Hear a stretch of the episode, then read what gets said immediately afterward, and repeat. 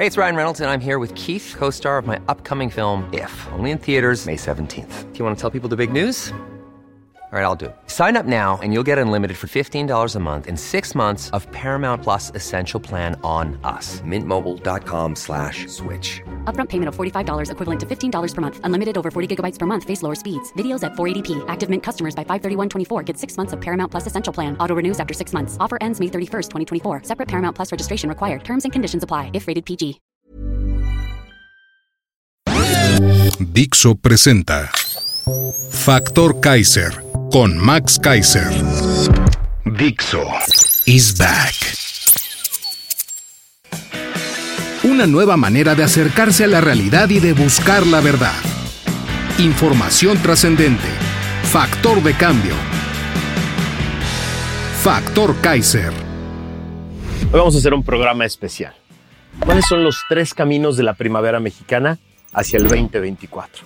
Primero definamos qué es la primavera mexicana y por qué le digo así. Y después, camino 1, el Poder Judicial. Camino 2, el Congreso. Camino 3, la participación ciudadana.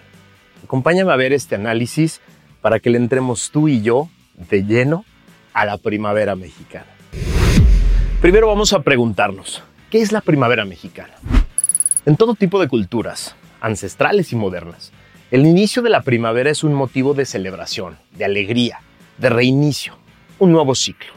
Son incontables las culturas y las civilizaciones que tuvieron o tienen aún en el inicio de la primavera festivales, ritos o ceremonias que conmemoran el inicio de una época de luz, de colores, de vida, de calor, de abundancia, y se despiden de esa época invernal que se caracteriza por el frío, por la oscuridad, por la pasividad, por la tristeza, por el encierro.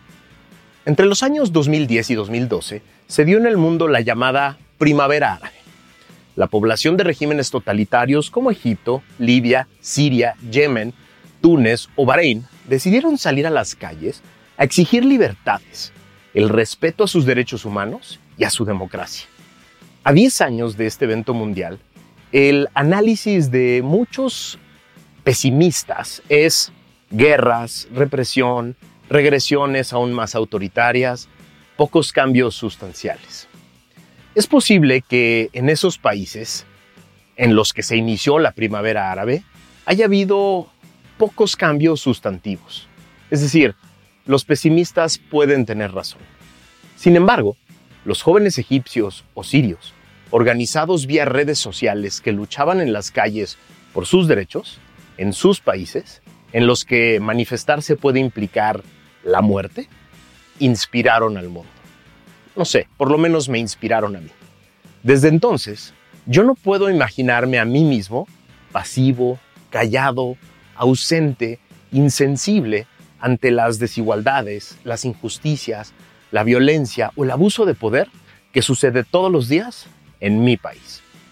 A ver, no vivimos en Siria o en Egipto, pero en lo que va de este sexenio, han sido asesinados más de 60 comunicadores y reporteros y más de 100 activistas de distintos temas. El presidente ataca todos los días a cualquier persona que lo critique, que denuncie la corrupción o el abuso de poder de su gobierno, o que simplemente exponga el fracaso de sus políticas públicas. El ataque es brutal y es de todos los días. Es decir, levantar la voz en este país tampoco es sencillo y puede ser muy peligroso. Pero a pesar de esto, el activismo social parece estar más prendido que nunca, parece haber despertado. Ya no solo se escuchan las voces de algunas organizaciones o activistas profesionales que a eso se dedican. Hoy se escucha más fuerte que nunca la voz de la población. Sí, esa que estaba callada, esa que estaba acostumbrada a no decir mucho y a esperar que otros resolvieran. Y no solo en las redes sociales, ¿eh? La marea rosa del 13 de noviembre y del 26 de febrero para defender al INE y la marea morada del 8 de marzo para defender los derechos de las mujeres dieron inicio a lo que yo llamo la primavera mexicana. Puedo afirmar que nos vamos a acordar de estas tres fechas por tres motivos. Uno, superaron por muchísimo cualquier expectativa. Sí, ni siquiera los organizadores imaginaron lo que estaba a punto de suceder y esto no tiene precedentes. Dos, En las tres, la sociedad salió a expresar y exigir cosas concretas y no deseos genéricos que se pierden. Y tres, la respuesta del régimen fue sordera, insensibilidad absoluta, lo que mantiene vivas todas estas causas y hasta las enciende más. Así, las mareas rosa y morada dieron inicio a la primavera mexicana. No el 21 de marzo. Desde aquellos tres eventos se inició la primavera mexicana. Y yo te quiero proponer tres caminos para encauzar toda esta energía y evitar que nuestra primavera, la mexicana, se parezca a la árabe y 10 años después no la estemos celebrando. Te quiero proponer tres formas de hacerla que valga la pena. Camino número uno, el Poder Judicial. Desde que se crearon los primeros modelos de democracia constitucional, como la norteamericana, el Poder Judicial es considerado como el muro de contención frente a los intentos de abuso de poder del legislativo, pero sobre todo del Poder Ejecutivo. La estructura bien organizada de jueces autónomos e independientes, con facultades completas para anular cualquier decisión contraria a la Constitución o las leyes que intenten los otros dos poderes, es la columna vertebral de una democracia. De las más funcionales, así es. Por años, en México, concentramos toda nuestra atención política y social en la integración del gobierno, es decir, del Poder Ejecutivo, y del Congreso, del Poder Legislativo. El 26 de febrero de 2023 salimos cientos de miles de personas a la calle a exigir al poder olvidado, a exigirle cuentas, a exigirle fuerza, valor sí, al Poder Judicial, para que hiciera valer la Constitución y que anulara el intento de abuso de poder de parte del Ejecutivo y del Legislativo que pretenden destruir el sistema electoral democrático. Esto no tiene precedentes. El Poder Judicial, convertido por nosotros los ciudadanos en un actor político fundamental, que tiene la capacidad de cuidar nuestra democracia. Hoy, diversas instancias del Poder Judicial tienen en sus manos controversias constitucionales, acciones de inconstitucionalidad, amparos y otros instrumentos judiciales para frenar el intento de abuso de poder del obradorato. Esto no tiene precedentes. Hoy, la sociedad mexicana verá claramente una sentencia a la vez como el Poder Judicial es parte fundamental de una democracia. Y así veremos claramente lo importante que es respaldar socialmente a nuestros ministros, magistrados y jueces, para que ellos puedan cuidar nuestra democracia. Esto es importantísimo. El camino así es muy claro. Entre todos, entre todos los ciudadanos, organizados y no, tenemos que llenar al Poder Judicial Federal y a los locales de todos los instrumentos a nuestra disposición para denunciar cualquier abuso de poder, acto de corrupción o cualquier omisión de los distintos gobiernos de México también de los congresos. El primer camino para evitar que se apague la primavera mexicana, para que toda esta energía se diluya, es llenar al Poder Judicial de todas nuestras demandas legítimas, darle seguimiento y exigir sentencias y resoluciones completas, concretas, que defiendan la Constitución y las leyes.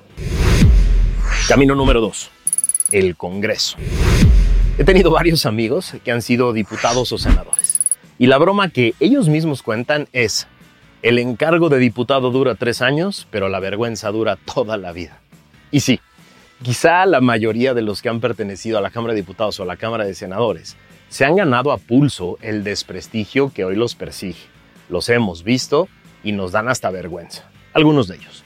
Sin embargo, en los últimos meses, en el Congreso Nacional, hemos visto a un bloque de legisladores defendiendo intentos de destrucción de nuestra democracia, vía reformas constitucionales fallidas que intentó López. Los hemos visto pelear abusos en el presupuesto, denunciando la corrupción o el desvío de recursos de este, o tratando de evidenciar el abuso de poder en nombramientos importantes para otros órganos.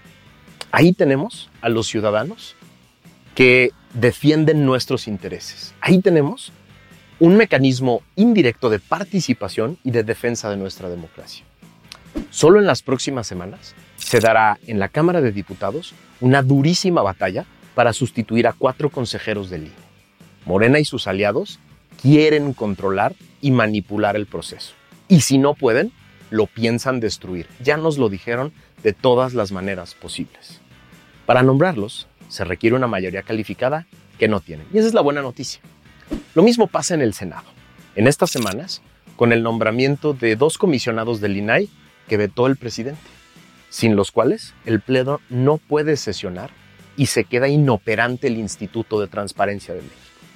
En el bloque opositor está nuestra, nuestra defensa, en ambos casos, tanto en el Senado como en la Cámara de Diputados. Es nuestro deber informarnos de estos procesos, observarlos, denunciar los intentos de abuso de poder y respaldar al bloque opositor para que cuide a estos órganos. Es momento de que tú y yo le digamos a todos los legisladores que pretenden reelegirse o buscar cualquier otro cargo electoral en 2024 lo siguiente. Si estás de mi lado, si estás del lado de los ciudadanos, del lado de la Constitución y las leyes, vas a tener mi voto. Si estás del lado de la destrucción de la democracia, vas a tener mi rechazo absoluto. Es momento de decírselos claramente, porque sí, sí se mueven en torno a esto. Camino número 3. La participación ciudadana. A ver, déjame te explico una cosa que es facilísima de ver. López tiene cinco estrategias de aquí al 2024. Apúntalas allá en algún lado ya y compártelas con todo. La primera, desalentar el voto haciéndole pensar a la población de que el resultado del 2024 ya está definido. Y por eso, al viejo estilo priista, lo único que importa es la definición de su tapado. Lo dice una y otra vez. Ya ni le muevan, ya ni le jueguen. Ya perdieron. Dos, quiere dividir al voto entre múltiples opciones. Es decir, romper a la oposición en varias fracciones para que sea imposible una gran alianza opositora, partidos y ciudadanos. Ganar por poquito. Eso es lo que quiere. Tres, quiere invadir y debilitar al INE o tratar de minar su credibilidad para gritar fraude cuando pierda. Cuatro, quiere llenar a su base de dinero en efectivo a través de programas sociales para después poder chantajearlos cuando necesite su voto. Y cinco, quiere dejar suelto al crimen organizado para que siga siendo parte del proceso electoral a través del miedo y la violencia. Ya lo vimos en todas las elecciones locales. Ahora la pregunta es, ¿cómo contrarrestamos tú y yo estas cinco estrategias? Muy fácil. Participación masiva de la ciudadanía que no está comprometida con Morena. En 2024 vamos a ser alrededor de 97 millones de electores con credencial de elector en la lista nominal del INE. Con base en los últimos procesos electorales y en la multimillonaria revocación de mandato, sabemos que Morena tiene amarrados alrededor de 22 millones de votos. Eso vale Morena, eso va a valer en 24. Esto quiere decir que hay 75 millones de electores libres, sin partido, sin opción definida hoy. Nuestra misión es clara, aunque no sencilla. Que 25 de esos 75 millones se unan a una sola alternativa de coalición, partidos y ciudadanos. Es decir, juntos partidos y ciudadanos, dando una alternativa. Ahí estaremos nosotros, ahí entramos los ciudadanos. Tenemos 15 meses para exigir a los partidos que nos convoquen esa coalición, que sumen nuestras causas, que abran los temas a la población, que abran las miles de candidaturas y sus procesos de selección a la población y que sumen nuevos liderazgos, liderazgos frescos, carajo, que nos convoquen, que nos motiven. Con eso, le damos la vuelta a las cinco estrategias tramposas de López y nos adueñamos del 2024. Con eso, le damos sentido y causa a la primavera mexicana. Ayúdame a compartir esta idea, la idea de que ya empezó la primavera mexicana, de que tú y yo estamos en un nuevo momento de luz, en un nuevo momento de colores, en un nuevo momento de salir, de estar en las calles, de tomar las calles, de hacerlas nuestras.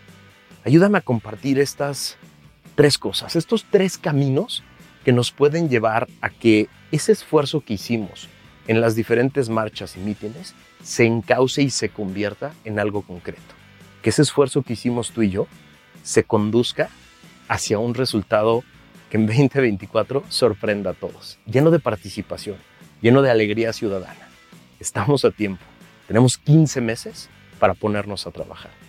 Gracias por haberme acompañado. Nos vemos la que sigue.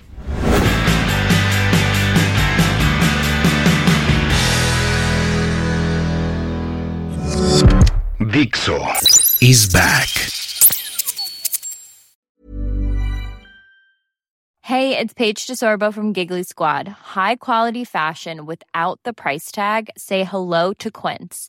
I'm snagging high-end essentials like cozy cashmere sweaters, sleek leather jackets, fine jewelry, and so much more. With Quince being 50 to 80% less than similar brands. And they partner with factories that prioritize safe, ethical, and responsible manufacturing. I love that. Luxury quality within reach. Go to quince.com slash style to get free shipping and 365 day returns on your next order. Quince.com slash style.